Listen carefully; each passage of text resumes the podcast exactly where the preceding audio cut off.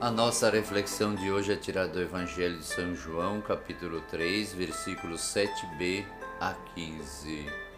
Naquele tempo disse Jesus a Nicodemos: Vós deveis nascer do alto. O vento sopra onde quer, e tu podes ouvir o seu ruído, mas não sabes de onde vem nem para onde vai. É continuação do Evangelho de ontem ou praticamente ele traz esse mesmo tema para que Nicodemos possa entender o que significa nascer do alto. Nascer do alto significa converter a nossa vida para Deus. Como Moisés levantou a serpente no deserto, assim Cristo vai ser elevado na cruz para quê?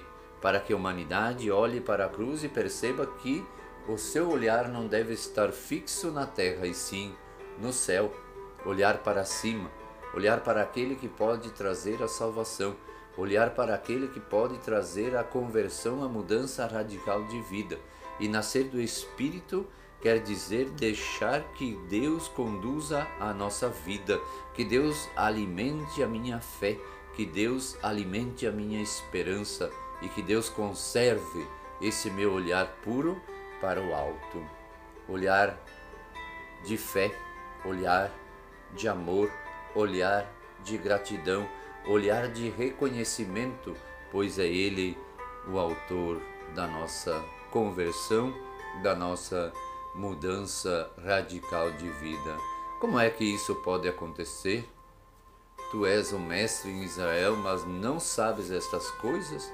Então Nicodemos era o mestre era uma pessoa sábia, inteligente também, conhecia na profundidade a lei, mas não conhecia na profundidade a lei de Deus.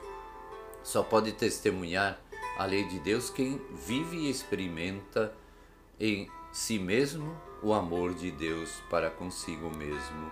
Só pode falar de Deus quem é capaz de deixar-se conduzir por Ele, guiar por Ele iluminando sempre a sua vida pela graça e a força do Espírito Santo. Quando os discípulos estão lá tremendo de medo por causa dos judeus, é, vem Jesus e sopra sobre eles o Espírito Santo, e deste momento em diante eles perdem todo o medo, eles ganham força e coragem para saírem e anunciarem a boa notícia de que o reino estava no meio deles. Eles anunciam com veemência com coragem o Cristo ressuscitado. Eles dão testemunho daquilo que eles viram e viveram também. Eles viram Jesus ressuscitar e viveram a experiência do ressuscitado em suas vidas. Então, essa mudança total de atitude dos discípulos nos leva a compreender que também nós, se nos convertermos, se nos deixarmos guiar pela força pelos dons e pela graça do Espírito Santo, seremos pessoas renovadas que serão também capazes de transformar os que vivem ao nosso redor. Falamos, nós falamos daquilo que nós vivemos, daquilo que nosso coração está cheio. Então, quando Jesus fala a Nicodemos que nascer de novo, nascer do Espírito, tem esse significado deixar-nos conduzir pela força, pela graça e pelos dons daquele que pode nos fortalecer, tirar os medos que nós temos e nós sejamos pessoas cada dia melhores. Jesus, então, com tudo isso, mostra que o Filho de Deus deve padecer para que as pessoas possam olhar para a cruz e receber dela da cruz o sentido novo à sua existência.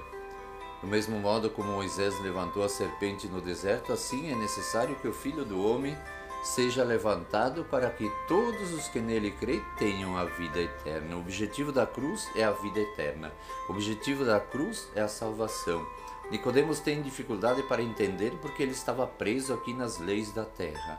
Ele estava preso na sua vida de mestre, de chefe, de pessoa entendida, de conhecedor da lei humana, mas não conhecendo a lei de Deus, não tem a capacidade de entender o mistério da paixão, da morte e da ressurreição de Jesus.